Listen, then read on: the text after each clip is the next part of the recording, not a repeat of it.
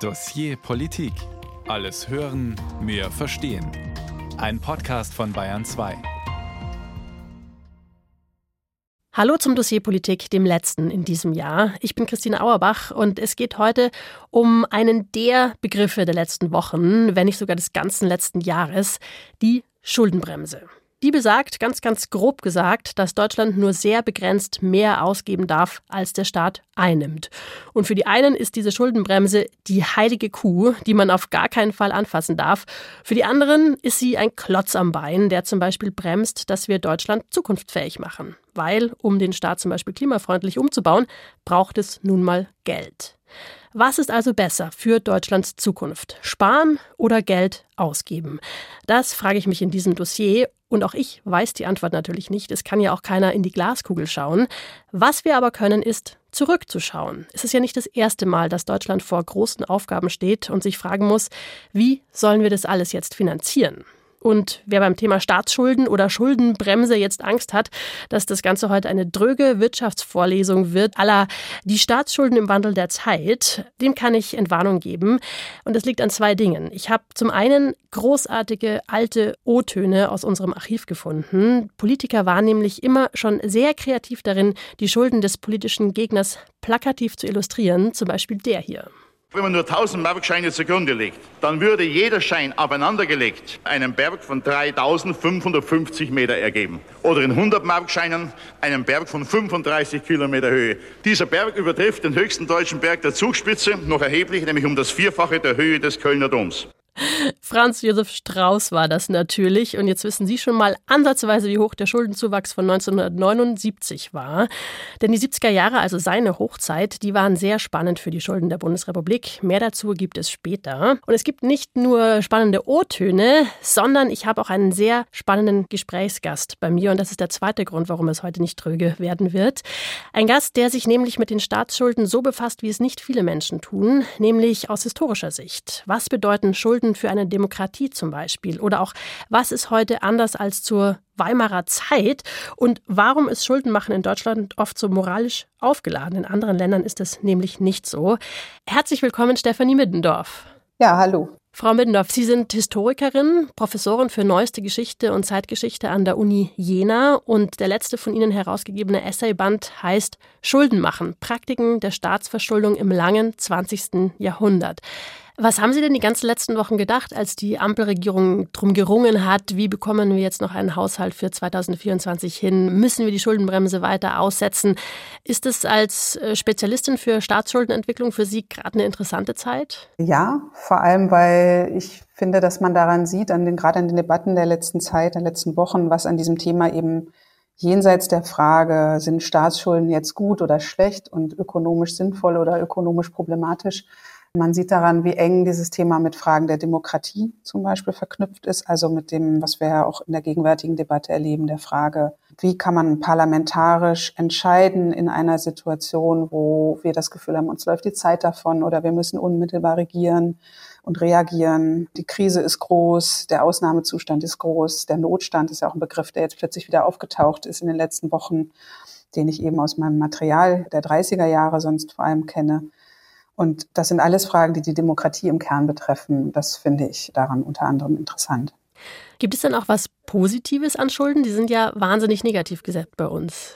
Mein Eindruck ist, es gibt unterschiedliche Gruppen in der Gesellschaft und in diesen unterschiedlichen Gruppen sind sie entweder sehr stark negativ oder auch durchaus positiv besetzt oder euphorisch aufgeladen. Ich glaube, das Positive daran ist erstmal, dass Schulden eine Möglichkeit sein können, unter bestimmten Bedingungen und äh, sozusagen als Ergebnis politischer Auseinandersetzungen Zukunft zu gestalten oder Politik zu gestalten, Handlungsräume zu eröffnen für staatliche Aufgaben, zum Beispiel für den Sozialstaat, aber auch für andere Klima- oder Wirtschaftspolitik. Darum ging es ja gerade in den letzten Wochen um Investitionen in klima- und wirtschaftspolitische Maßnahmen unter anderem oder auch in die Abfederung von Krisen. Also man kann über Schulden Handlungsspielräume sich eröffnen. Das wissen wir im Privaten ja auch. Die Frage ist dann eben sozusagen, kann man sie zurückzahlen oder wie viel kann man sich leisten? Aber man kann sich ja über Verschuldung für eine gewisse Zeit Handlungsspielräume erkaufen. Das könnte das Positive an Staatsschulden oder überhaupt an Schulden sein. Ich gebe noch ganz kurz den Fahrplan für heute durch, was ich mir gedacht habe. Also wir werden nicht in das Klein-Klein des Ampelstreits eintauchen, auch nicht in das Wettern der Opposition dagegen, sondern wir schauen uns die Sache mit den Staatsschulden geschichtlich an, anhand von drei wichtigen Ereignissen, die wir uns rausgesucht haben aus den letzten 100 Jahren, um herauszufinden, wie haben wir damals gehandelt und was hat es uns gebracht. Und dann will ich mit Ihnen natürlich klären, was die Schulden machen für eine Demokratie und ja, warum es dieses Idealbild des Staates Staates als sparsam, als schwäbische Hausfrau bei uns überhaupt gibt. Das ist so der Fahrplan für heute. Und bevor wir direkt darin einsteigen, hätte ich aber noch ein paar ganz praktische Fragen an Sie, Frau Middendorf. Also Schulden oder Staatsschulden, die sind ja immer sehr abstrakt, für mich auf jeden Fall. Wie unterscheiden sich Staatsschulden denn von Schulden, die man als Privatmensch macht, wenn man sein Konto überzieht? Der, der erste Unterschied ist schon mal die Frage, wer ist überhaupt der Staat und wer macht Schulden? Also jetzt in unserem Fall der Bundesrepublik gesprochen meint es zum Beispiel Bund und den Bundeshaushalt, meint es die Haushalte der Länder und Gemeinden. Wir sind ja ein Föderalstaat. Also das heißt, in diesen Gesamtrechnungen und auch den ökonomischen Folgen, die dann Staatsschulden haben, kommt diese Mehrebenenfrage zum Beispiel mit rein, die jetzt für eine Privatperson vielleicht in der Komplexität nicht gegeben ist. Oder wer begleicht am Ende die Rechnung? Sind das eigentlich die gleichen Instanzen, Körperschaften und Personen, die auch die Schulden aufgenommen haben? Es ist ja bei einem Staat viel schwieriger zu sagen als bei einer Privatperson, ob derjenige, der den Schulden macht oder die Regierung, die die Schulden macht, ist ja nicht notwendig dann diejenige, die dann auch für deren Tilgung später zuständig ist. Und in diese Fragen auch, wer profitiert von Schulden, wem nützen die Ausgaben, die damit getätigt werden, wer sind die Profiteure auch des Schuldenmarktes, also Staatsschulden werden ja an Märkten gehandelt, haben also eine Art Warencharakter auch sind die Profiteure dieser Schuldenaufnahme die gleichen Menschen, die sie dann später bezahlen, also der Steuerzahler. Das ist ja bei Privathaushalten auch vielleicht einfacher zu überlegen. Und noch viel wichtiger vielleicht auch, dass Staatsschulden und öffentliche Schulden eine andere Funktion haben als private Schulden. Die sind eben nicht nur eine Möglichkeit, etwas zu finanzieren, was man im Moment nicht komplett bezahlen kann, sondern sie haben auch eine Steuerungsfunktion in der gesamten Wirtschaft. Sie können Darum geht es ja unter anderem auch in einigen Passagen der Schuldenbremse. Sie können konjunkturelle Schwächen ausgleichen, sie können in Notlagen helfen. Aber sie haben eben nicht nur diese Reaktionsfunktion, sondern auch eine Steuerungs- und Planungsfunktion für die Zukunft.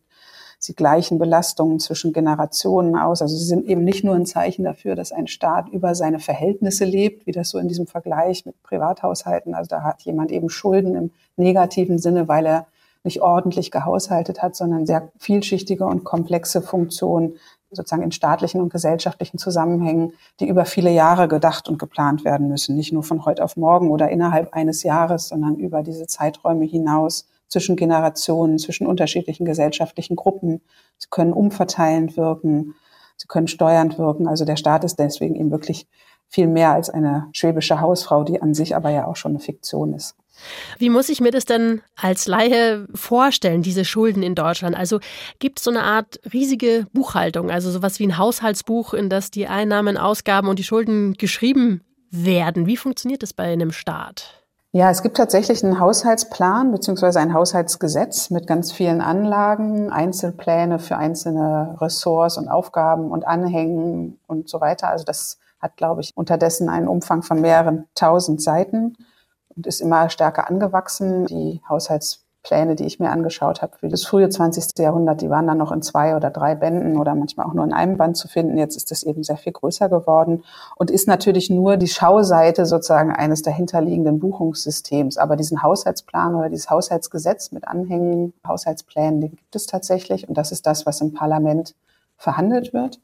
Darin tauchen dann auch Schulden auf, beziehungsweise das, was wir Neuverschuldung oder Netto-Neuverschuldung nennen, also was den Umfang der Kreditaufnahmen des Staates nach Abzug von Tilgungen meint. Und das entscheidet in diesem Plan dann unter anderem in einer Rubrik, die heißt Kreditermächtigungen. Und darin steht, was das Parlament der Regierung erlaubt, sozusagen an Neuverschuldung, von Aufnahme von Krediten. Und das heißt, dieser Haushalt, dieser Haushaltsplan ist Teil eines Gesetzes, das vom Parlament verabschiedet werden muss. Das ist das sogenannte Budgetrecht, eines der oder das zentralste Recht der Volksvertretung vielleicht über die Ausgabe und Verwendung von Mitteln zu entscheiden und auch über die Einnahmen, also auf der gegenüberliegenden Seite dann eben stehen müssen. Und zu diesen Einnahmen zählen neben den Schulden auch noch Steuern und andere Einnahmen des Staates. Also Schulden ist eine Möglichkeit, Einnahmen zu generieren, mit denen Ausgaben finanziert werden. Steuern sind die andere große Möglichkeit für den Staat, eben Ausgaben zu finanzieren. Das ist ja auch immer der Streit. Sagen, mehr Steuern oder mehr Schulden. Mehr, genau. Aber es ist eben insofern auch eine Fiktion, weil natürlich allein die Frage, was wird dann jetzt wie in welchen Posten hineingerechnet? Das ist auch was, was man sich historisch ganz toll anschauen kann. Also wie verändert sich die Vorstellung von einem ausgeglichenen Haushalt? Welche Rechenoperationen werden durchgeführt, um diesen Haushaltsausgleich herzustellen und Schulden klein zu rechnen, Einnahmen groß zu rechnen, höher zu schätzen, als man sie denkt? und so weiter. Also hinter diesen Vorstellungen und Zahlen stehen eben viele, viele Konstruktionen und insofern ist dieses Buch da und es gibt es und es könnte, wenn man sich ausdrückt, vielleicht so aussehen wie ein sehr, sehr großes Haushaltsbuch einer sehr peniblen Hausfrau. Genau, genau. Aber es hat dahinter narrative Fiktionen, äh, Konstruktionen, die sehr spannend sind und die da eingehen. Und vor allem ist es aber eben Ergebnis einer parlamentarischen Debatte. Ich halte mal fest, was ich bisher verstanden habe. Also die Schulden eines Staates sind nicht vergleichbar mit den Schulden von uns Privatleuten, weil sie auch sehr viel mehr in die Zukunft gerichtet werden. Also Schulden, habe ich mitgenommen, vom Staat sind nicht unbedingt Ausdruck dafür, dass der Staat nicht haushalten kann, sondern dass er wirklich sehr weit in die Zukunft denken muss. Also anders als jetzt ein Privatmensch, der vielleicht nur ein Sofa kaufen will und sich deswegen verschuldet, geht es beim Staat eben gleich wirklich um die langfristigen Weichen, die man stellt, um herauszufinden, wie will man eigentlich in diesem Staat leben. Und ich habe ja schon gesagt, wir wollen uns auch so ein paar historische Daten anschauen, um herauszufinden, wie haben wir in Deutschland damals reagiert. Und wir haben da im Vorfeld uns eben drei Daten raus gesucht, wo es im Punkto Staatsverschuldung sehr spannend war in Deutschland. Und der erste Zeitpunkt ist die Weimarer Republik, also die Zeit zwischen den beiden Weltkriegen. Frau Mittendorf, können Sie uns da die Lage im Geldbeutel des deutschen Staates mal ein bisschen genauer beschreiben? Da war ziemlich Ebbe, oder?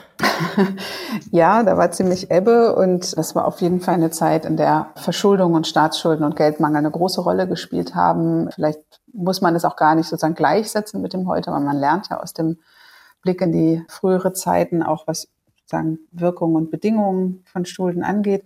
Damals waren es Schulden, die aus dem Ersten Weltkrieg resultierten, vor allem aus den Wegen der Kriegsfinanzierung, die im Deutschen Reich gewählt worden waren, aber auch in anderen Ländern, die eben vor allem auf äh, Staatsverschuldung als eine Möglichkeit der Finanzierung von Kriegführung gesetzt hatten, unter anderem über sogenannte Publikumsanleihen. Das waren Wertpapiere, Anleihen, die man direkt an die Menschen verkauft hat mit großem propagandistischen Aufwand und mit Plakaten, die also für die Finanzierung des vaterländischen Sieges warben, sehr moralisch waren und wo man eben die Menschen dazu gebracht hatte, diese Papiere zu kaufen und so dem Staat Geld zu leihen. Und das war eben nach dem Ersten Weltkrieg für die Weimarer Republik eine große Belastung, weil diese Schulden nicht in der Form zurückgezahlt werden konnten. Das heißt, wir hatten einerseits hohe Staatsverschuldung, die aus dem Krieg resultierte und einen großen Vertrauensverlust in der eigenen Bevölkerung, weil die Staaten, an die man bei der eigenen Bevölkerung aufgenommen hatte, nicht zurückgezahlt werden konnten. Wie hat denn der Staat damals darauf reagiert? Also was haben die damals gemacht? Naja, ein Weg war, Geld zu drucken. Das war schon im Krieg das Mittel der Wahl. Das war damals auch noch möglich, weil die Reichsbank quasi noch von der Regierung abhängig war. Das heißt, man konnte Anweisungen geben.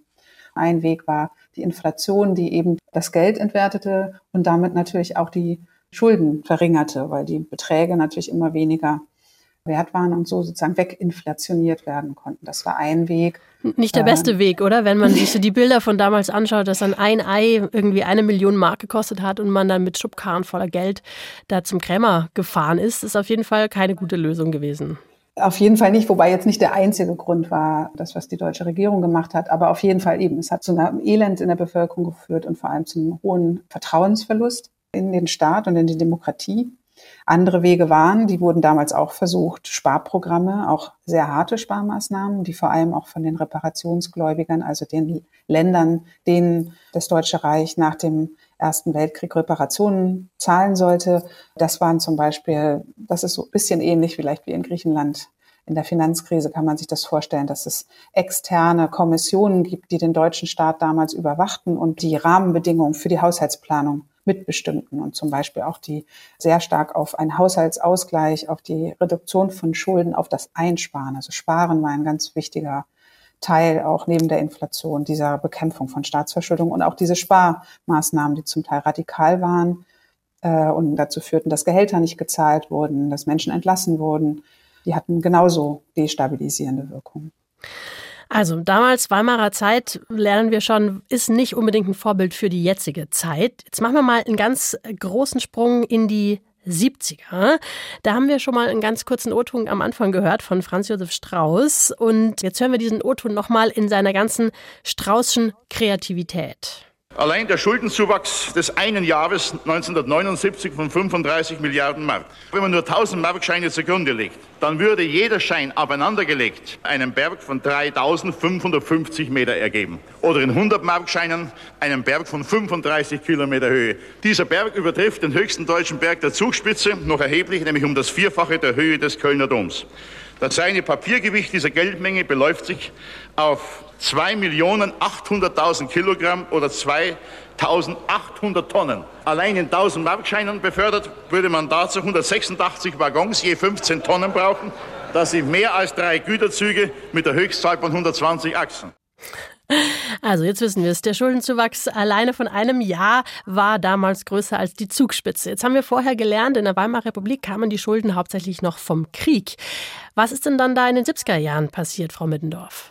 Ja, es ist zum einen, es ist das Ende der großen Boomphase, der Wachstumsphase der deutschen und vieler anderer Wirtschaften auf der Welt, also der Wachstumspfad. Äh, und Wachstum ist ja auch eine Möglichkeit, Geld zu generieren und Ausgaben zu finanzieren. Diese Möglichkeit nahm ab. Es gab mit der Ölpreiskrise von 73 und dann der zweiten von 79, das ist eigentlich auch die kritischere gewesen, eine Preiskrise, eine Kombination aus Inflation und wirtschaftlicher Schwäche und Rezession, die dann auch in Arbeitslosigkeit und in ökonomische Krisenerscheinungen überging. Das heißt, es war ein Zeitpunkt, in dem die Wirtschaft in die Krise geraten ist, gleichzeitig auch ein Zeitpunkt, in dem mehr darüber nachgedacht wurde, ob Finanzpolitik auch nicht auch wirtschaftspolitische Steuerungspolitik sein muss, also investieren muss. Das heißt, aus verschiedenen Gründen, ökonomischen, aber auch politischen, nahm Staatsverschuldung zu. In einer Situation, die erstmals, also die beiden großen Momente im 20. Jahrhundert, in denen Staatsverschuldung weltweit ihren Peak erreicht, das waren eben die beiden Weltkriege und das waren auch Schuldenquoten, die dann also wesentlich höher waren als alles, was in den 70er Jahren vielleicht passiert ist. Aber die 70er oder 80er Jahre waren dann so ein Moment, in dem erstmals Staatsverschuldung äh, zunahm unter nicht kriegs- oder militärischen Bedingungen, sondern als Ausdruck einer Krisenbewegung, die zunächst sozusagen vorsichtig anläuft und dann sich verstetigt und seitdem uns irgendwie Staatsverschuldung als normales oder alltägliches Phänomen vielleicht stärker begleitet als zuvor, wo es immer an Kriege und militärische Auseinandersetzungen eigentlich gebunden war. Waren denn die 70er auch das erste Mal, als dann allen klar wurde, okay, unsere Wirtschaft und auch unsere Schulden hängen an der Weltwirtschaft? Also wurde da die Globalisierung auch das erste Mal so richtig fassbar? Ja, aber es gibt ein schönes Zitat von Kurt Heinig, dem sozialdemokratischen Haushaltsexperten der 20er und 30er Jahre von 1931, glaube ich, wo er sagt, die ganze Welt besteht aus Schuldscheinen, deren Gegenwert keiner mehr kennt. Also dieses mhm. Gefühl, es gibt so einen globalen Schuldenraum, das ist nicht das erste Mal, aber die 70er Jahre und 80er Jahre sind auf jeden Fall ein Moment. Kommt ja da auch Helmut Schmidt, der sich als bekanntlich dann so als Weltökonom inszeniert und auch bezeichnet. Also diese Globalität dieses Problems wird auf neue Art und Weise bewusst, weil eben auch das gleichzeitig aber die Strukturen, also zum Beispiel das System fester Wechselkurse Bretton Woods, äh, das nach dem Zweiten Weltkrieg eingerichtet worden war, um die Weltwirtschaft zu koordinieren. Das ist in die Krise geraten Anfang der 70er Jahre. 1971 verabschiedet sich die USA aus diesem System. Das heißt, es gibt eine Destabilisierung der globalen Wirtschaftsordnung und in dem Moment werden diese globalen Zusammenhänge erstmals wieder neu, oder nicht erstmals, aber klarer bewusst vielleicht und stärker diskutiert. Sie sind aber auch vorher schon da.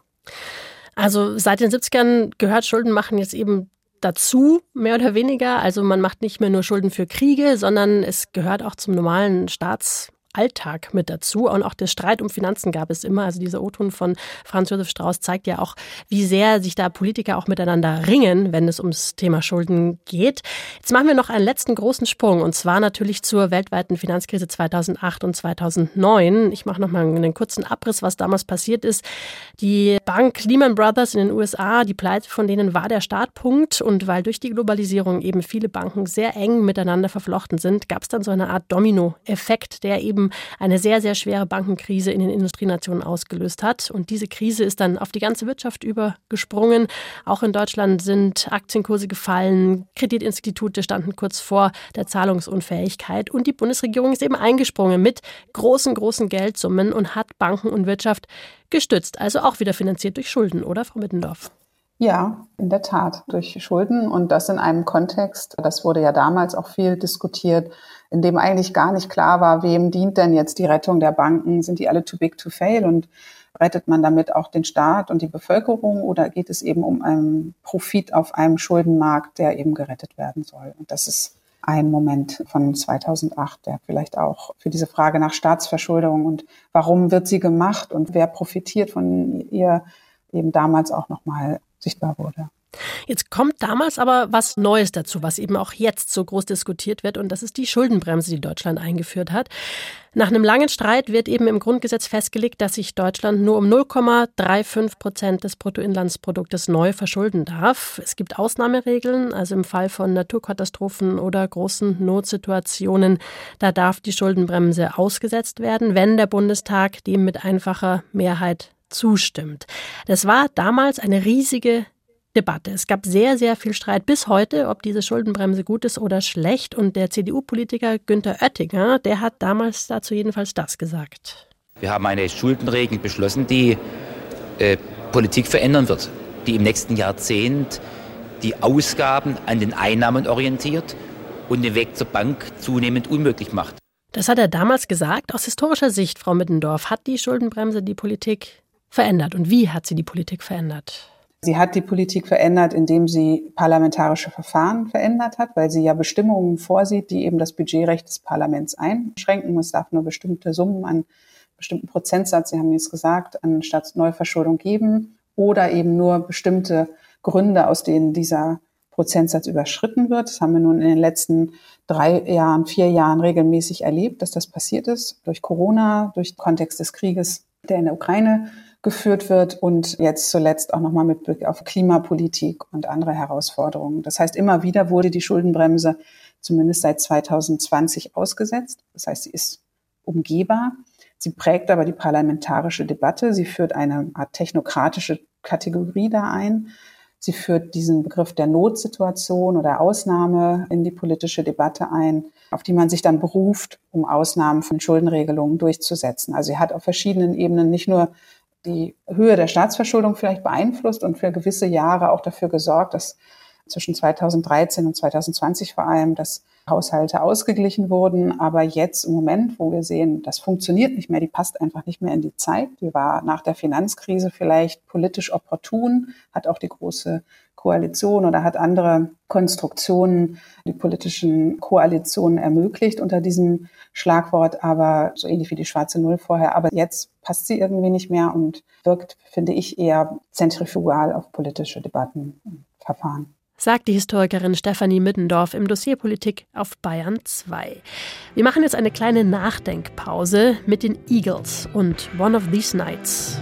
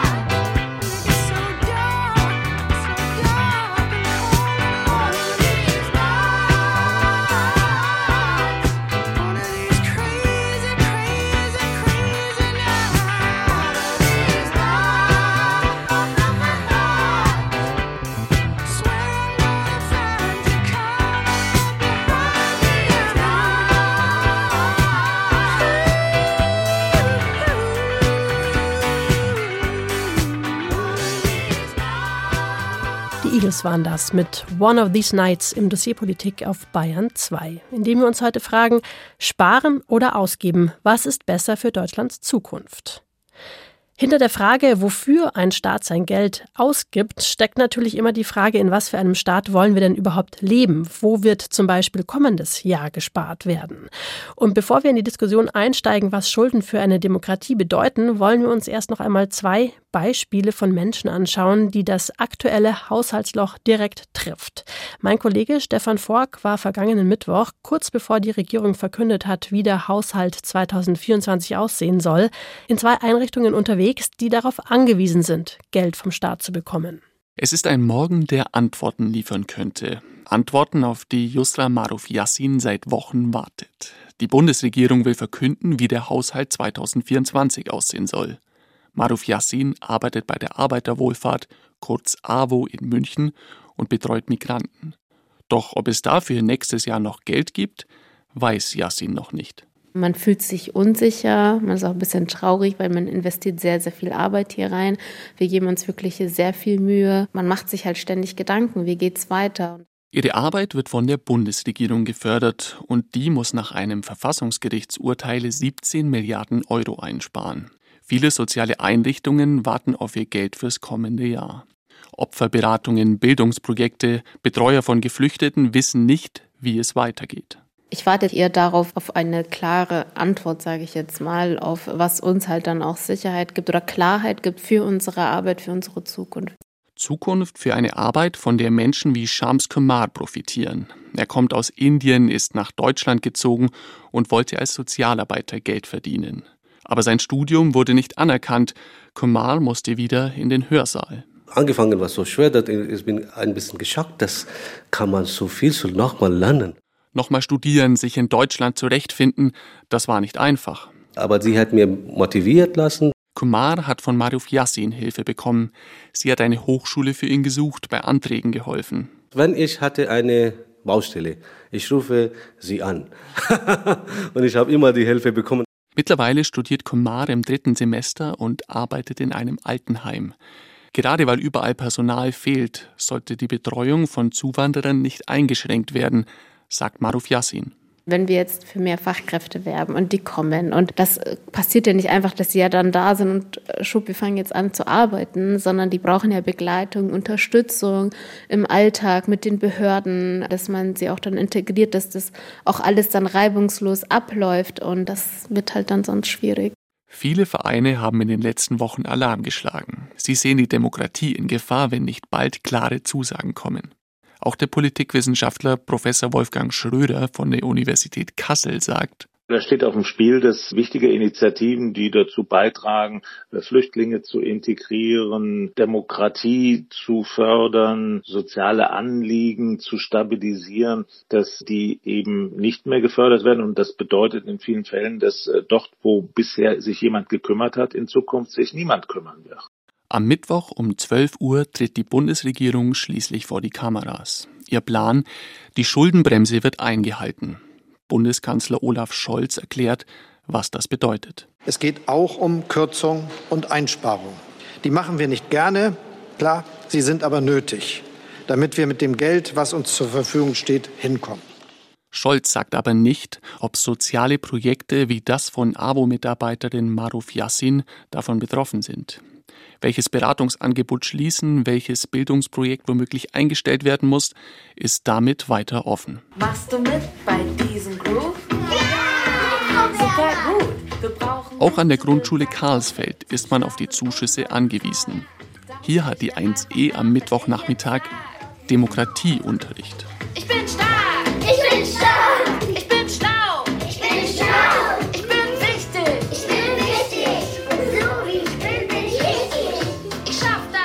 Ihre Lehrerin ist Sabrina Werner vom Kreis Jugendring. Wir haben schon ein bisschen was über das Thema Kinderrechte. Ja, könnt ihr euch noch erinnern? Die eigenen Rechte, Selbstwirksamkeit, sich gegenseitig helfen, Toleranz. Das sollen die Erstklässler hier lernen. Werner erklärt, warum wenn man sich so anschaut, wie die Entwicklungen gerade sind, gerade im Bereich Rassismus, Antisemitismus, aber auch allgemein, wie viel Diskriminierung stattfindet, ist es einfach von vornherein wichtig, den Kindern eine vielfältige, offene Gesellschaft näher zu bringen. Der Demokratieunterricht gehört zu einem Modellprojekt. Werners Arbeitsstelle finanziert zur Hälfte die Bundesregierung. Dass die für kommendes Jahr noch nichts zugesagt hat, ist für die Grundschule Karlsfeld ein Problem, sagt Schulleiterin Barbara Sparr. Das ist für uns ein Schlag ins Gesicht eigentlich. Jetzt sind wir im dritten Jahr, in dem wir jetzt die Struktur aufgebaut haben. Und möglicherweise fällt es jetzt komplett weg. Das fänden wir also ganz schlimm, weil dann bleiben wir ja wieder stecken und es ist wieder die Gefahr da, dass es wieder in alte Verhaltensmuster kommt. Aber die Bundesregierung will keine neuen Schulden machen und muss deshalb sparen. Und ob Grundschüler wirklich das Fach Demokratie brauchen, könnte man hinterfragen, sagt der Politologe Wolfgang Schröder. Bei so einer Fülle von Projekten, die in solchen Haushalten gefördert werden, sind sicherlich auch eine ganze Reihe dabei, wo man sagen kann, ist das wirklich notwendig? Und ich gehe davon aus, dass in der Schule unsere Lehrerinnen und Lehrer ja so ausgebildet worden sind, dass ihnen klar ist, dass sie wesentliche Demokratiebildner sind. Trotzdem kommt am Nachmittag die gute Nachricht für die Grundschule Karlsfeld. Das zuständige Bundesfamilienministerium schreibt, an ihren Projekten wird nicht gekürzt. Die Erstklässler lernen im nächsten Jahr also wie gewohnt Demokratie. Yusra Maruf Yassin hingegen muss weiter warten. Die Arbeiterwohlfahrt München bekommt ihr Geld nämlich vom Bundesinnenministerium und von da gibt es noch keine Antwort. Maruf Yassin gibt sich optimistisch. Dadurch, dass jetzt nicht gesagt wird, dass bei uns irgendwie gekürzt wird oder so, nehme ich das jetzt mal hoffentlich als gut auf, aber wie gesagt, ich weiß leider nichts dazu. Die endgültige Entscheidung bekommen alle soziale Projekte erst im Januar. Dann muss der Bundestag den Haushalt für 2024 verabschieden. Stefan Fork war für uns bei diesen beiden Projekten unterwegs und es gibt inzwischen ein Update. Auch das Projekt der AWO hat ein Go bekommen, Geld für nächstes Jahr ausgeben zu dürfen, aber erstmal nur deutlich weniger als dieses Jahr. Sie wissen also immer noch nicht, wie stark die Kürzungen kommendes Jahr wirklich sein werden. Frau Mittendorf, Geld wird fehlen, das ist klar. Viele Projekte werden überdacht. Schulden machen, Geld ausgeben ist ja immer auch ein Verhandeln, wie wir in diesem Staat leben wollen, für was wir Geld ausgeben wollen. Verhandeln wir denn da historisch gesehen im Moment gut über diese Frage, wie wollen wir leben, wo soll unser Staat hingehen?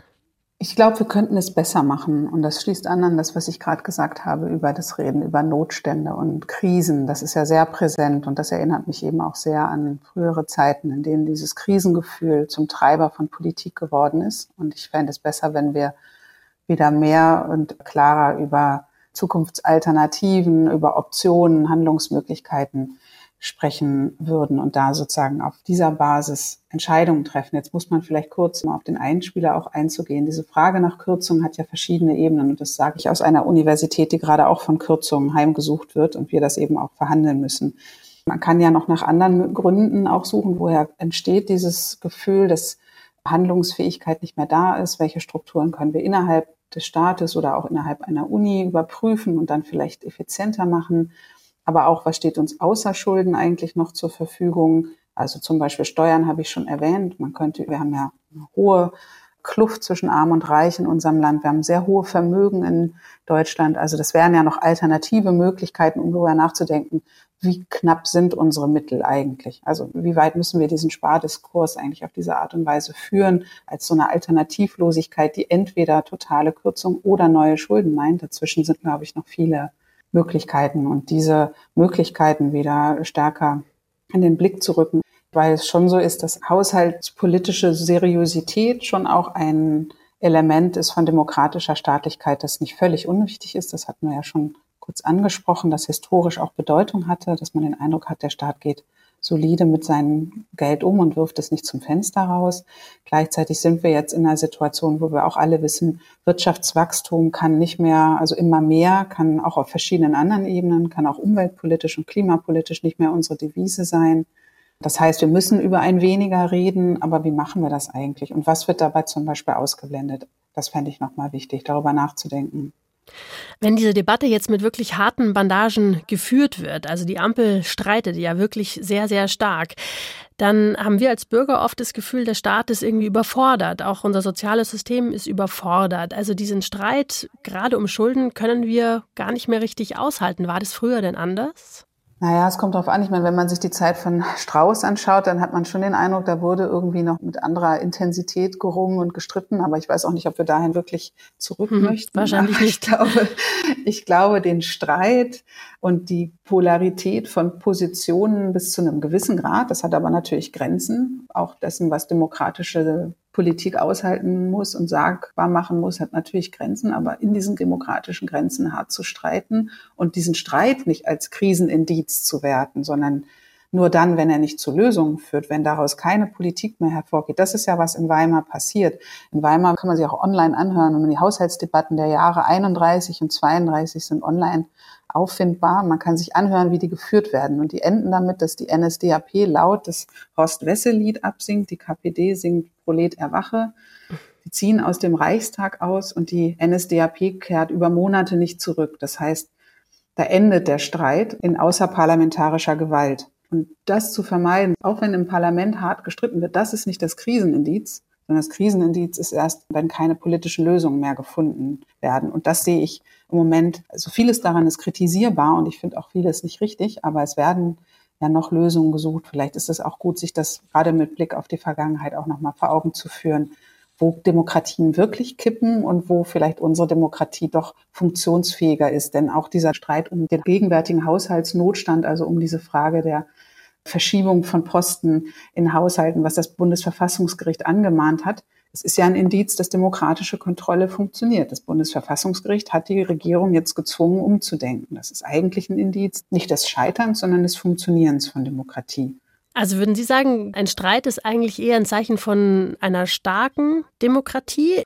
Ja, was sind denn aber dann die Folgen von einer hohen Staatsverschuldung? Also ist ein Staat mit so einer hohen Verschuldung per se dann immer instabil oder vielleicht nur dann instabil, wenn man nicht mehr drüber streitet? Genau, also wie ökonomisch problematisch Staatsschulden sind, hat viel mit dem Vertrauen in diesen Staat zu tun. Das ist auch in Weimar das Problem gewesen, dass nämlich die Gläubiger des Weimarer Staates irgendwann gesagt haben, nee, nee, nee, wir ziehen unsere Kredite zurück. Und dann begann die Weltwirtschaftskrise eigentlich ihre explosive Kraft zu entfalten. Die Bundesrepublik ist ja ein sehr solventer und sehr anerkannter Schuldner. Wir haben ja immer noch, anders als andere Staaten, gar keine Probleme, Schulden aufzunehmen oder Kredite zu bekommen. Und für diese Vertrauenswürdigkeit eines Staates hat die demokratische Kultur eine Bedeutung und das verändert auch die Effekte von Staatsverschuldung dann. Also wenn uns sozusagen immer wieder neu Kredit gewährt wird oder auch Aufschub gewährt wird bei der Rückzahlung, das kennt man ja aus dem Privaten vielleicht sogar auch, ne? dass man bei der Bank nochmal einen Kredit kriegt obendrauf, weil man deutlich machen kann, man ist äh, vertrauenswürdig. Und dafür hat auf der staatlichen Ebene politische Debattenkultur und parlamentarische Verfahren, überhaupt die Auseinandersetzung um demokratische Werte, um Sozialstaatlichkeit eine hohe Funktion in sich. Und dass dann sozusagen ein offener Streit geführt wird, dass nicht Kritiker des Staates inhaftiert werden oder zum Schweigen gebracht werden, wie das in anderen Ländern der Fall ist, ist ja eigentlich etwas, wo wir das Vertrauen in unsere Demokratie ohne dass ich jetzt hier allzu staatstragend klingen möchte, äh, vielleicht doch auch noch so ein bisschen und auch in die Einhegbarkeit der Effekte von Staatsverschuldung. Also die sind in einem autoritären, instabilen Regime sicherlich schwieriger als in der relativ ökonomisch wie politisch stabilen Bundesrepublik. Also ich halte fest, Sie schauen auf jeden Fall relativ positiv in die Zukunft oder sind zumindest positiv in der Gegenwart, gerade weil gestritten wird und weil auch um die Schulden gestritten wird. Stefanie Middendorf von der Uni Jena, die Historikerin, hören wir hier im Dossier Politik auf Bayern 2. Wir machen noch mal eine kurze Pause und hören Randy Crawford mit Cajun Moon. Cajun Moon, where does your power lie as you move across the southern sky? You took my baby way too soon. What have you done, Cajun Moon? Someday, baby, when you want your man and you find him gone just like the wind. Don't trouble your mind, whatever you do. Cause Cajun Moon took him from you. Cajun Moon, where does your power lie as you move across the southern sky? You took my baby way too soon. What have you done? Cajun moon.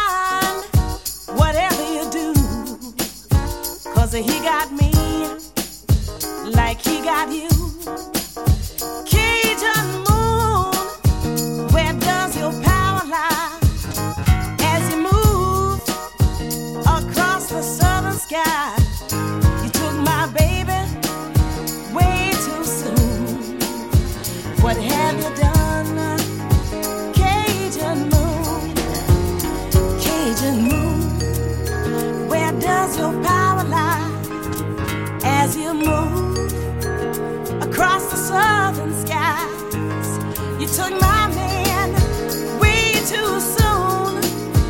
What have you done,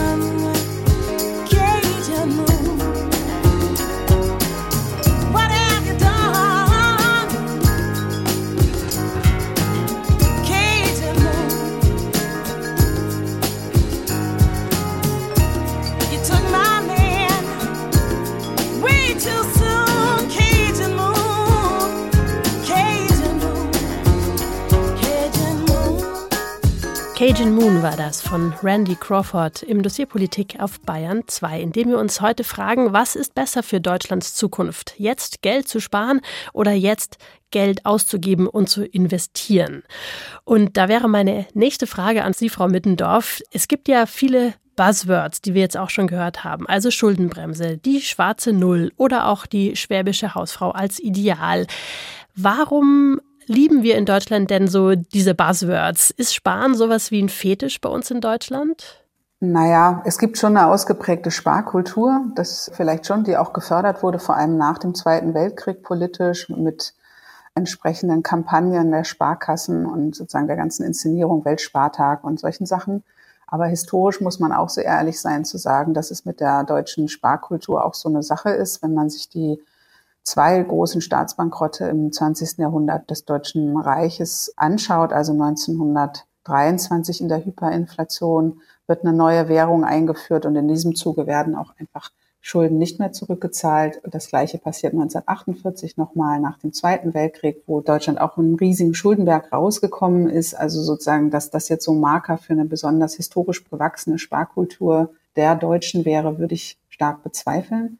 Die schwäbische Hausfrau und die schwarze Null und auch die Schuldenbremse sind eher Effekt einer politischen Argumentationsstrategie, politischer Programme, die aufgesetzt wurden auch und natürlich zu Recht auch in Teilen auf der Folie dieser Erfahrungen, die vorher gemacht wurden, dass man eben nicht mehr in diesen Staatsbankrott kommen wollte. Also da hat man sozusagen Lehren auch ein bisschen aus der Vergangenheit vielleicht gezogen. Und in diesem Zuge hat sich dann in Deutschland dieses Narrativ auch der deutschen Freude an der Austerität und der Sparsamkeit und so weiter entwickelt. Das war quasi auch so eine moralische Neuerfindung der Deutschen. Und die entspricht aber sozusagen, beschreibt weniger eine Realität vielleicht als ein Ziel, wohin es gehen sollte. Und das ist vielleicht eher dahinter, als dass wir jetzt per se sparsamer sein als andere Länder oder Gesellschaften. Aber diesen Ausdruck moralische Neudefinition, den finde ich sehr spannend, weil im Dossier vor zwei Wochen ging es um die Frage, woher in Zukunft das Geld für Klimaprojekte kommen kann. Dieses Dossier kann man auf jeden Fall nochmal nachhören und sollte man nachhören in der ARD Audiothek. Und da hat ein Kollege einen Beitrag gemacht, in dem er das Schuldenmachen in Deutschland mit dem Schuldenmachen in Frankreich verglichen hat. Und da sagt der französische Finanz- und Wirtschaftsminister Bruno Le Maire Folgendes. In Deutschland heißt la dette die Schuld. Im Deutschen steckt darin einmal die finanzielle Schuld, aber auch eine Verfehlung, eine moralische Verfehlung. Diese moralische Aufladung finanzieller Schuld geht in Deutschland sehr tief. In Frankreich existiert sie nicht. Also dieses moralische Aufladen steckt anscheinend bei uns schon in der Sprache drin, also schon sehr, sehr weit zurückliegend, auch schon weit vor Weimar oder dem Zweiten Weltkrieg. Also Schulden sind anscheinend schon immer so moralisch angereichert bei uns. Was passiert denn, wenn man das so macht? Man könnte das Ganze ja auch ganz nüchtern betrachten, so wie in Frankreich zum Beispiel. Ja, ob es in Frankreich nüchterner ist, würde ich vielleicht mal in Zweifel ziehen. Aber es stimmt schon, dass die französische Debatte sehr anders verläuft, unter anderem, weil es vielleicht historisch auch ein anderes Verhältnis zu Staat und Staatlichkeit gibt, eine größere Distanz gegenüber dem, was man liberale Ökonomie oder liberale Wirtschaftspolitik nennt. Wenn ich da kurz einhaken darf, dass man in Frankreich gar nicht so viel vom Staat erhofft oder andersrum? Wie viel mehr erhofft. Also viel mehr auch, also nach dem Zweiten Weltkrieg, als in Deutschland die soziale Marktwirtschaft entsteht, was ja vor allem auch eine positive Orientierung am Markt und damit einhergehend Sparsamkeitsdenken und so weiter mit sich bringt. Parallel gibt es in Frankreich eine ganz andere Struktur, wie unter der Staatsschulden gemacht werden. Die heißt Circuit du Trésor, also es ist so ein Kreislauf, in dem über Banken Staatsschulden gemacht werden, eigene Banken, nationale Banken, zum Teil verstaatlicht, die sozusagen dafür sorgen, dass der Staat immer wieder Schulden aufnehmen kann. Und das wird damals ganz anders als in Deutschland, in Frankreich als Beitrag zu Modernisierung, zu Aufbauprogrammen, also so als Aufbruch, so ähnlich vielleicht wie das vor 45 in Deutschland noch war im Kontext der Kriegsaufrüstung. Das wird in Frankreich fortgesetzt, weil die, das Verhältnis zum Staat weniger stark gebrochen ist als in Deutschland, wo man eben im Zweiten Weltkrieg und mit dem Nationalsozialismus ja schon eine sehr prägende Erfahrung mit der Übermacht des Staates gemacht hat. Ich glaube, das ist jetzt neben diesen moralischen Dimensionen und neben der, finde ich, auch sehr spezifisch deutschen Inszenierung als sparsam und schwäbisch und so weiter, die ja wirklich Unfug ist, ist sozusagen die historische Distanz gegenüber einem Staat, der das ganze Geld sozusagen an sich zieht und damit irgendwas macht. Das haben ja die Nationalsozialisten auch gemacht natürlich vielleicht stärker. Und ich glaube, man muss eher über die Haltung zum Staat nachdenken als über die Haltung zur Moral, um diese Unterschiede zu verstehen und dass das viel damit zu tun hat, wie wir auf den Staat blicken und was wir von ihm erwarten. Um den Ausblick oder die Sendung auch ein bisschen zuzumachen, wenn man das jetzt mal schaut, also dieses Moralische, das ist ja auch so eine Art Verpflichtung. Man will immer der Klassenprimus sein, man sieht sich immer so als Vorbild. Das hemmt einen ja natürlich aber auch vielleicht manchmal, dass man sagt, oh nee, was Neues probieren wir jetzt nicht aus, weil wer weiß, was daraus wird, vielleicht geht's schief und dann haben wir diesen Vorbildcharakter nicht mehr, den wir ja gerne so vor uns hertragen. Würden Sie denn auch aus historischer Sicht sagen, okay, vielleicht müssen wir weg von diesen moralischen Schulden in Anführungszeichen? Sie meinen vom moralischen Begriff der Schulden genau. oder? Mhm.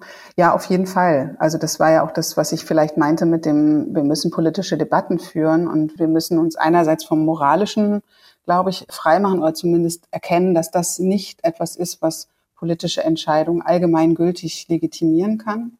Und wir müssen weg vielleicht auf der anderen Seite von der Rhetorik des Notstands und der Ausnahme und jetzt noch einmal, weil wir nicht anders können, müssen wir noch mehr Schulden machen sondern das ist natürlich aber ein hohes Ideal dann auch wieder, aber mehr darüber reden, was sind die Herausforderungen, was ist vielleicht der Kern der Demokratie. Denn wir haben ja jetzt anders als 1930 oder 23 haben wir jetzt einen langen Zeitraum mehr oder weniger stabile Demokratieerfahrungen in Deutschland. Vielleicht muss man noch drüber nachdenken, wenn wir über Deutschland reden, dass wir eben zwei Teile hatten und da auch unterschiedliche Erfahrungen gemacht wurden. Aber was können wir vielleicht auf der Basis an politischen Sprache ändern, um sie mehr über Zukunft, Generationengerechtigkeit, aber auch soziale Gerechtigkeit, Umverteilung, offen über die wirklich große Ungleichheit in unserem Land zu sprechen, darüber zu diskutieren, dass wir da und dort eben Schulden machen müssen, aber eben vielleicht auch Steuern erhöhen für bestimmte Gruppen, um die Stabilität der Gesellschaft auch zu gewährleisten, auch und ihre Zukunftsfähigkeit. Also ich versuche mal zusammenzufassen, was wir jetzt die letzte Stunde hier gehört haben. Es ist wahnsinnig schwer, aber ich nehme drei Punkte auf jeden Fall mit. Also das eine ist, dass äh, mehr Debatten, mehr Streit um, vor allem um das Geld, nicht bedeutet, dass unsere Demokratie schwächer ist, sondern eigentlich ist es eher ein positives Zeichen für eine Demokratie. Also Streit gerade ums Geld ist wichtig, das nehme ich mit. Das Zweite, was ich mitnehme, ist, dass Schulden in vielen Ländern was anderes bedeuten. Also in Frankreich bedeuten Schulden eher Aufbruch. Also auf jeden Fall sehr viel mehr als in Deutschland. In Deutschland sind Schulden sehr negativ besetzt. Wir haben gleich so eine moralische Komponente immer mit dabei und die hindert uns auch manchmal einfach daran, neue Wege zu gehen und neu zu denken. Und damit bin ich gleich beim dritten Punkt, und das ist das, was Sie als letztes gesagt haben, dass gerade auch beim Thema Generationengerechtigkeit ja, das Geldausgeben neu gedacht werden muss. Dass vielleicht Schulden, die man jetzt macht, auf den ersten Blick natürlich nicht gut für unsere Enkel sind, aber auf lange Sicht vielleicht doch, weil wir damit jetzt Dinge anstoßen können, gerade beim Thema Klimaschutz, die dann für unsere Enkelgeneration wieder wichtig sein werden. Und die muss man eben jetzt anstoßen, vielleicht eben auch mit neuen Schulden, damit dann auf lange Sicht die Situation eben nicht noch schlimmer wird beim Klimawandel. Ich hoffe, ich habe Sie einigermaßen gut zusammengefasst, Frau Middendorf. Ja, das haben Sie. Also ich glaube, dass da in dem Thema sehr viel Streit nötig und möglich ist, aber dass der Streit natürlich dann, das hatte ich ja auch gesagt, am Ende auch sowas wie Konsens münden muss. Und ich hoffe, dass uns das gelingt, dass das eine große Herausforderung darstellt. Das wollte ich schon auch nochmal betonen, wenn ich vorhin den, die Zukunftsfähigkeit der Demokratie so ein bisschen in den Vordergrund gerückt habe. Aber dass das Streit und Anstrengung bedarf, das ist, glaube ich, wichtig und ein Streit, der eben zu Lösungen führt, nicht als nur Streit um des Streites Willens. Vielen Dank, dass Sie heute unser Gast waren. Stefanie Middendorf war das, Historikerin an der Uni Jena für Zeitgeschichte. Mein Name ist Christine Auerbach und wenn Sie kein Dossier Politik mehr verpassen wollen, dann am besten abonnieren in der ARD Audiothek oder überall, wo es Podcasts gibt.